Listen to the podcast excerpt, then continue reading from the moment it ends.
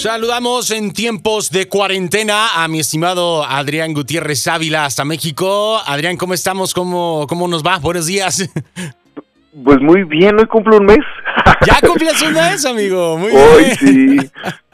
El, 13 de marzo, que, que fue sábado, fue cuando cuando nos encerramos. Ok. Este, prácticamente solo salidas al súper. Este, digo, a mí me ha ayudado mucho eh, salir a hacer ejercicio todos los días. Este, por la mañana este, le doy una vuelta al fraccionamiento en el que vivo, que, esa es la ventaja de que no hay gente circulando, más que los que vivimos aquí, este, en bicicleta y en la tarde le doy una vuelta caminando. Este, entonces con eso me ha ayudado un bastante, A, no, a no volverme loco. Pero pues fíjate que eh, de repente pues estamos algunos en cuarentena, algunos en semi-cuarentena, vamos a decirlo así. Este, y hay algunos negocios que sí están abiertos, hay algunos negocios que no. Eh, acá en México se supone, o la ley dice que solo los eh, negocios, que son vitales, esenciales, pero solo se vigilan las grandes ciudades, o sea, realmente en, en las ciudades más pequeñas la mayoría de los negocios están este, abiertos y se, se pone mucho en redes sociales la parte de ayuda a los negocios locales. Exacto. ¿Por qué? Pues que porque el negocio local es el que el que eh, puede estar afectado por por la falta de, de clientes, por la falta de, que el dinero circule y los negocios más grandes pues pueden tener un respaldo económico. Y, yo me acuerdo mucho cuando cuando oigo eso, cuando cuando veo eso, cuando cuando dicen, oye, compra el libro de Adrián Gutiérrez porque pues es de un mexicano. Y yo siempre y yo siempre me enojo, no no me enojo, pero de repente digo, no, no lo compren porque de un mexicano. Cómprenlo porque es bueno y porque alguien se lo recomendó, si no, no lo compren. Exacto.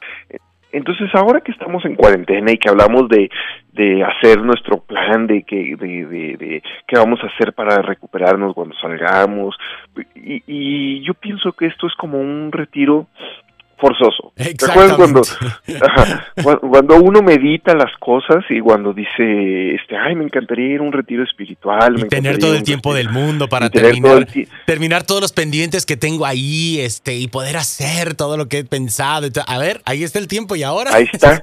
Entonces, hagan de cuenta que nos metieron a fuerzas a este retiro a pensar y, hay una serie de preguntas que, que de repente yo eh, me he hecho o, y trato de a lo mejor ese siguiente video, nada más que encargué equipo nuevo y me estoy esperando. Ok, muy bien, muy bien, muy bien. Este, de repente, ¿me gusta mi vida?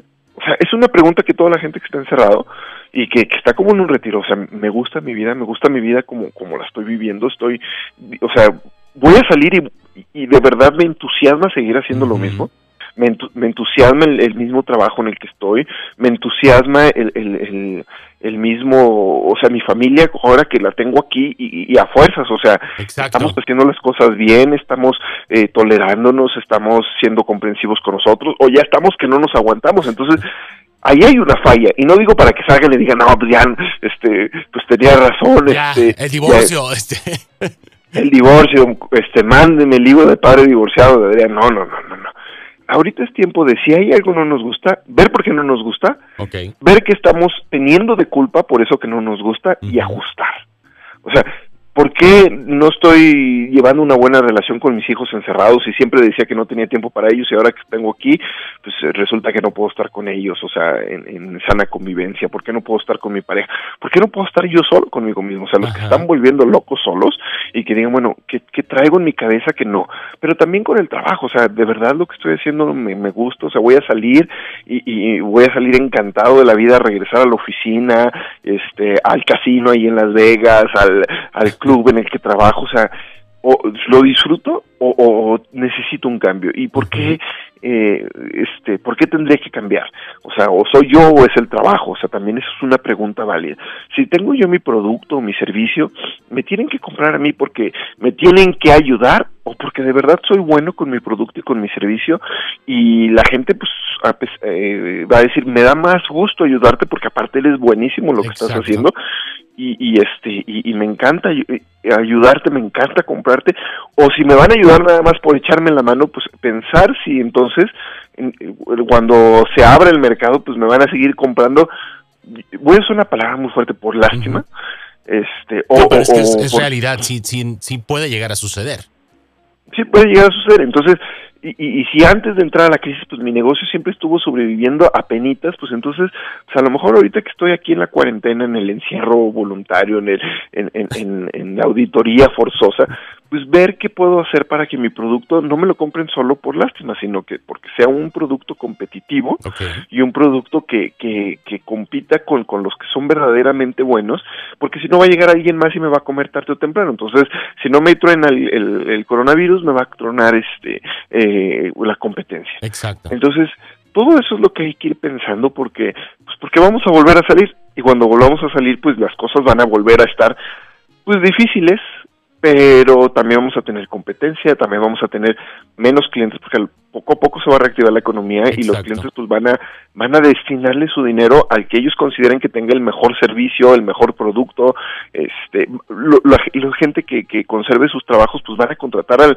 al que sea mejor en ese trabajo, o sea, las empresas que vayan a hacer recortes, pues lógicamente se van a quedar con las personas más productivas, con las personas que tenían puesta la camiseta, con las personas que más se preparaban, con las personas que más tenían este empatía con sus compañeros. Esa es una realidad que va a pasar, o sea, no van a salir ayuda, van a salir eh, subsidios, este, eh, a las empresas los van a apoyar, van a reactivar la economía, pero la realidad es que va a haber una recesión causada por el COVID.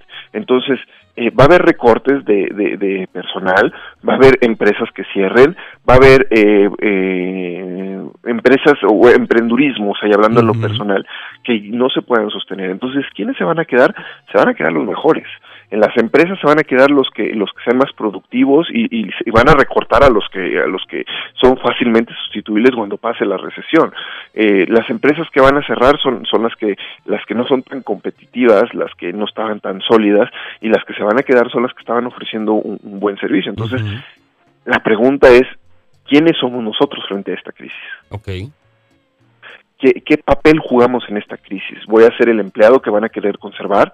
¿Voy a ser la empresa que no va a quebrar porque tengo eh, clientes que me son fieles? ¿Mi emprendurismo va, va a quedarse ahí? ¿Me, van a, ¿Me van a recontratar o van a volver a me van a este, y, y, ya nos habías hablado en alguna ocasión, Adrián, acerca de estos elementos de cómo nosotros, a través de nuestro trabajo, de nuestra profesión, podemos eh, pues no hacernos indispensables, pero sí muy presentes.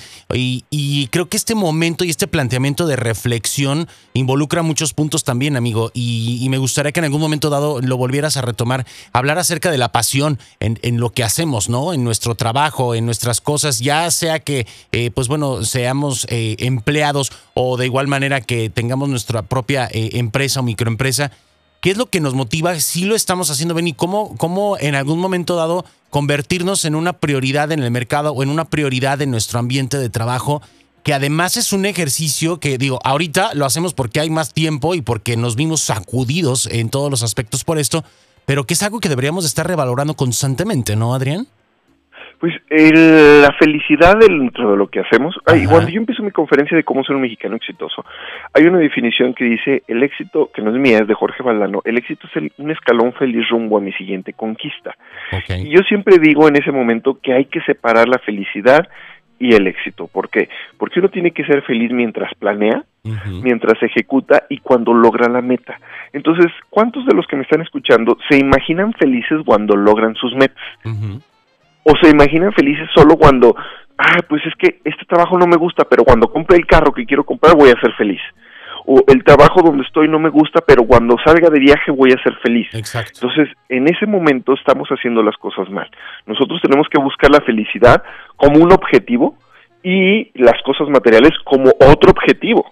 Entonces yo tengo que ser feliz mientras, ay, hoy voy a poner, eh, voy a crear una nueva conferencia. Entonces tengo que ser feliz mientras la, la planeo, mientras la escribo, mientras la, la ejecuto, o sea que estoy este, eh, eh, eh, haciendo los videos para el, background, este, para eh, cuando la estoy practicando y soy feliz cuando ya la tengo en escena. Lo mismo me pasa con un libro, o sea, la parte más difícil es escribirlo, pero yo soy feliz mientras lo escribo y me voy imaginando. Entonces, nosotros tenemos que ser felices y ese es a lo mejor el resumen de todo lo que acabo de decir yo tengo que ser feliz en todo lo que hago, o tratar de ser feliz, porque no podemos estar felices el tiempo completo, pero feliz con lo que yo hago, y eso me va a hacer que yo sea bueno en lo que hago, por lo tanto voy a ser sumamente productivo.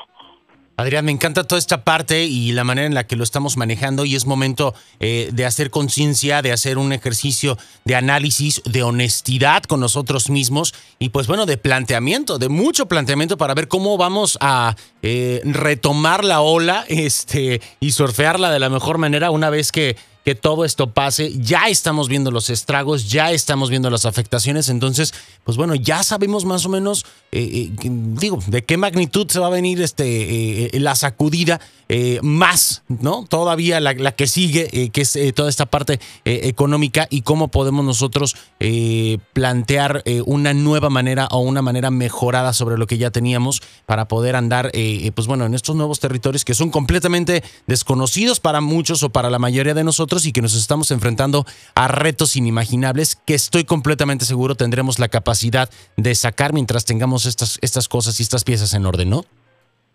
Pues sí, efectivamente lo mejor o lo mejor que podemos hacer eh, con este cuarentena obligatoria o semi-cuarentena obligatoria es salir fortalecidos. Exactamente. Adrián, pues a fortalecernos leyendo, a fortalecernos viendo eh, cosas que nos aporten. Compártenos tus redes sociales, por favor, para toda la gente que eh, nos está escuchando a través de la frecuencia de la radio o a través de las plataformas digitales o de nuestras publicaciones en las plataformas de podcast también. Pues mis libros físicamente, cómo ser un mexicano exitoso, o físicos, no físicamente físicos, este, cómo ser un mexicano exitoso y padres divorciados, los pueden encontrar en cualquier plata, plataforma de venta de libros, Amazon, eBay, eh, este, Target Online, y 100 cosas que todo mexicano debe saber, más los dos que acabo de mencionar, los encuentran en cualquier plataforma digital para los que lean en ebook, y mis redes sociales en Facebook, cómo ser un mexicano exitoso, en YouTube, cómo ser un mexicano exitoso, y en Instagram, Adrián Gutiérrez Ávila, repito, Adrián Gutiérrez Ávila, donde hoy regalo como cada lunes libros de 100 cosas que todo mexicano debe saber a las cinco primeras personas que me manden un mensaje este y que me digan, oye Adrián, te estoy oyendo Vamos para arriba Radio Las Vegas y quiero tu ebook de cómo ser un mexicano, perdón, 100 cosas que todo mexicano debe saber, únicamente para descarga en App Store. Perfecto, mismo Adrián. Te mandamos un abrazo, nos marcamos la próxima semana, estamos en contacto y mil, mil gracias por tu tiempo, como siempre, un placer tenerte por acá en el programa. Hasta luego, un abrazo. Hasta luego, bye bye. Ahí está Adrián Gutiérrez Ávila a través de la frecuencia del 94.5 de FM desde Las Vegas para Las Vegas, para el resto del mundo. Él desde Guadalajara, México, también para el resto del mundo a través de la magia de la comunicación digital hoy en día. Nosotros continuamos con más aquí Vamos para arriba.